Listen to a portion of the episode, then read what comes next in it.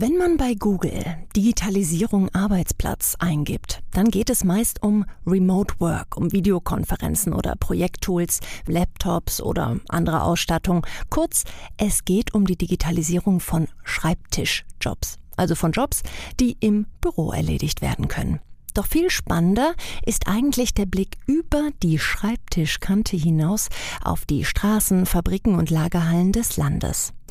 Den Blick auf die Deskless, die schreibtischlosen Jobs. Denn dort gibt es eigentlich viel spannendere und viel umfassendere Möglichkeiten zur Digitalisierung, weiß unser heutiger Gast. Wie die Digitalisierung künftig also Außendienstler, Logistiker oder Fertigungsmechaniker unterstützen könnte und welche Rolle dabei Augmented Reality spielt, das erfahren wir jetzt. So klingt Wirtschaft Deep Dive. Themen im Tiefenrausch.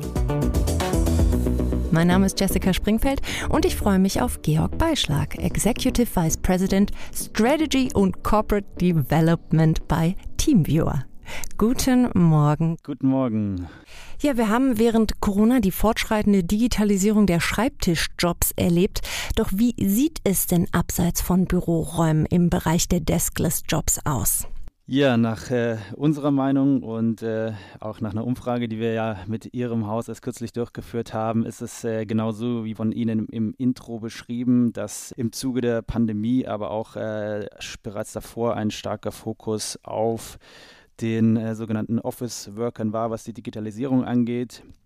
Wir hier auch weit fortgeschritten sind, aber eigentlich der größere Teil der, der Leute, die nicht den Tag im Büro und vor einem Computer verbringen, bisher etwas stiefmütterlich behandelt wurde und ein enormes Aufholpotenzial für die Digitalisierung dieser Arbeitsplätze besteht.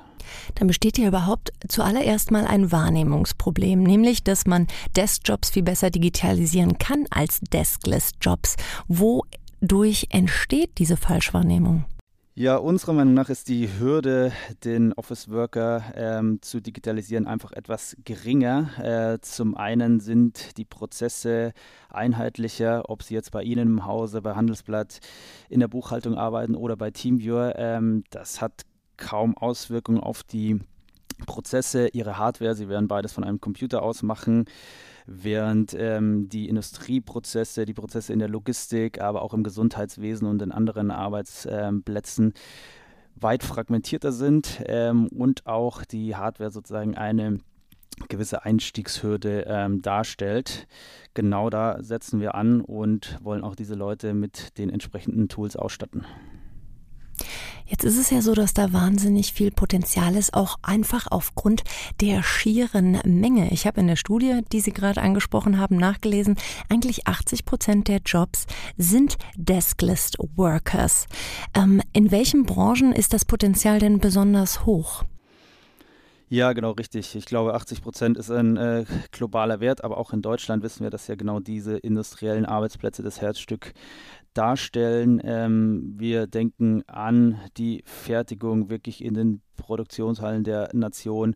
Wir denken an die Logistik, aber wir denken auch an ähm, andere Bereiche wie das Gesundheitswesen, wie den öffentlichen Dienst, die öffentliche Verwaltung, und auch an, ja, ich will sie jetzt mal äh, Twitter-Arbeitsplätze taufen. Ähm, wenn sie im Außendienst, im Vertriebsbereich tätig sind, verbringen sie wahrscheinlich auch Zeit im Homeoffice vor ihrem Computer, aber es ist auch sehr spannend, wie sie die Zeit im Auto und beim Kunden vor Ort verbringen. All da sehen wir wirklich große Möglichkeiten, äh, die Prozesse von Anfang bis Ende zu digitalisieren. Jede Menge Anwendungsbereiche also, und wir haben uns zwei davon mal etwas genauer angeschaut. Ort ein OP-Saal. Der Chirurg trägt eine AR-Brille. Er operiert an einer Leber. Alle wichtigen Vitalzeichen, Herzschlag, Sauerstoffsättigung, Temperatur sieht er virtuell eingeblendet. Während er auf die Leber blickt, labelt die Brille die wichtigsten Blutbahnen und erkennt Anomalien. Die Brille zeichnet eine gestrichelte Linie an der medizinisch besten Einschnittstelle. Nächster Ort eine Fabrikhalle. Der Monteur überprüft einen Kessel. In der AR-Brille erscheinen die aktuellen Daten des Kessels aus der Hauptzentrale. Wie heiß er gerade ist, wann er das letzte Mal gewartet wurde, welche Vorfälle es in der letzten Zeit gab. Eine Checkliste mit den wichtigsten Punkten wird eingeblendet. Bei einer notwendigen Reparatur wird der Monteur Schritt für Schritt durch den Prozess geführt. Die Brille zeigt die richtigen Schrauben, gibt Hinweise auf das richtige Werkzeug und erkennt Anomalien. Ein Haken, also hinter das Gesundheitswesen und die Arbeit in großen Fabriken. Aber gucken wir noch mal weiter. Wir hatten vorhin die Außendienstler angesprochen. Wie kann man diese denn unterstützen?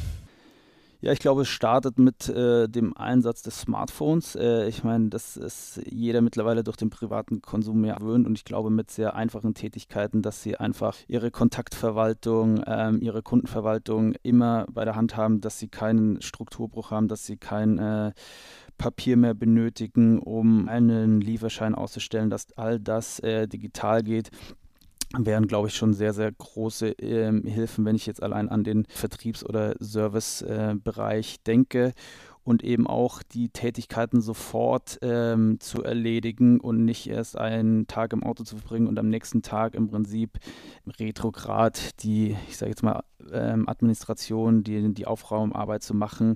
Ähm, das wirklich simultan zu machen, ähm, wäre, glaube ich, für jeden von, von Vorteil. Dann gehen wir mal auf die Branche Logistik. Ich weiß, einer Ihrer Kunden ist zum Beispiel DHL. Wie geht man da bereits das ganze, das ganze Thema Digitalisierung an? Ja, das ist für uns ein sehr, sehr schöner Anwendungsfall, weil er wirklich ähm, sehr greifbar ist. Ähm, ich glaube, wenn Sie an die Logistik denken, die großen Lager, die man heute sieht von äh, den großen Anbietern, ist einfach ähm, die sogenannte Vision Picking Lösung, das, äh, was, was heute State of the Art ist. Ja, beim Vision Picking hat man eine ähm, Smart Glass Lösung, eine Augmented Reality Lösung, ähm, wo das Sichtfeld erweitert und unterstützt wird und ähm, der Kommissionierer nicht nur zum nächsten Produkt, das er einsammeln muss, geguidet wird, sondern eben auch gleich hier den Arbeitsprozess weiter steuern kann, indem er den Barcode scannt, indem er direkt verknüpft ist äh, mit der Enterprise äh, Software Solution, die im Hintergrund läuft. Und so ist es für ihn selbst in der Anwendung viel angenehmer. Er hat beide Hände frei, ähm, er fühlt sich einfach komfortabler in, in seiner Bewegung und ist natürlich ähm, eins zu eins verknüpft zu den anderen Prozessen, die im Hintergrund ablaufen. Hier sehen wir beispielsweise sowohl Produktivitätssteigerungen, aber gleichzeitig, und das ist, äh, glaube ich, auch äh, essentiell wichtig für diesen Bereich, einfach eine enorm reduzierte ähm, Fehlerquote. Sie haben gerade ein wichtiges Stichwort noch einmal genannt, Augmented Reality. Oft wird das gleichgesetzt mit den Smart Glasses. Aber wir haben uns einmal angeschaut, was da genau für eine Technik hintersteckt. Stellen Sie sich vor, Sie betreten ein fremdes Büro. Ganz ohne Ihr Zutun erfassen Ihre Augen den Raum. Sie sehen, wo Wände verlaufen, sehen die Möbel im Raum und erfassen, wo diese stehen und wie groß diese sind. In unserem Gehirn laufen all diese Informationen zusammen und es entsteht, vereinfacht gesagt, eine Art 3D-Karte des Raumes. Augmented Reality braucht daher zunächst einmal eins, die passende Hardware. Das kann ein Smartphone oder eine AR-Brille sein. Diese ist mit guten Kameras und Sensoren ausgestattet. Sie nehmen die Umgebung ein Stück weit so wahr, wie es unsere Augen tun und senden die Daten dann an die entsprechende Software. In diesem Fall Computer Vision und Machine Learning Software. Stellen Sie sich den Raum nun erneut vor und wie Sie sich darin bewegen, ohne gegen Tische oder Stühle zu stoßen. Dies funktioniert, weil wir unseren Abstand und unsere Position zu gewissen Objekten im Raum bestimmen können. In der Welt der Augmented Reality gibt es dafür den Begriff SLAM. Dieser steht für Simultaneous Localization and Mapping. Mehrmals pro Sekunde nehmen die Brillen und Smartphones also nicht nur die Umgebung wahr, sondern auch ihre Position in Relation zum Raum. Dadurch entsteht eine Art durchsichtige Landkarte. AR-Objekte wie Schriftzüge, Bilder oder Objekte werden nun auf diese durchsichtige Karte gelegt und erscheinen auf dem Smartphone oder in der Brille. Unser Auge denkt daher, die Objekte stehen tatsächlich im Raum.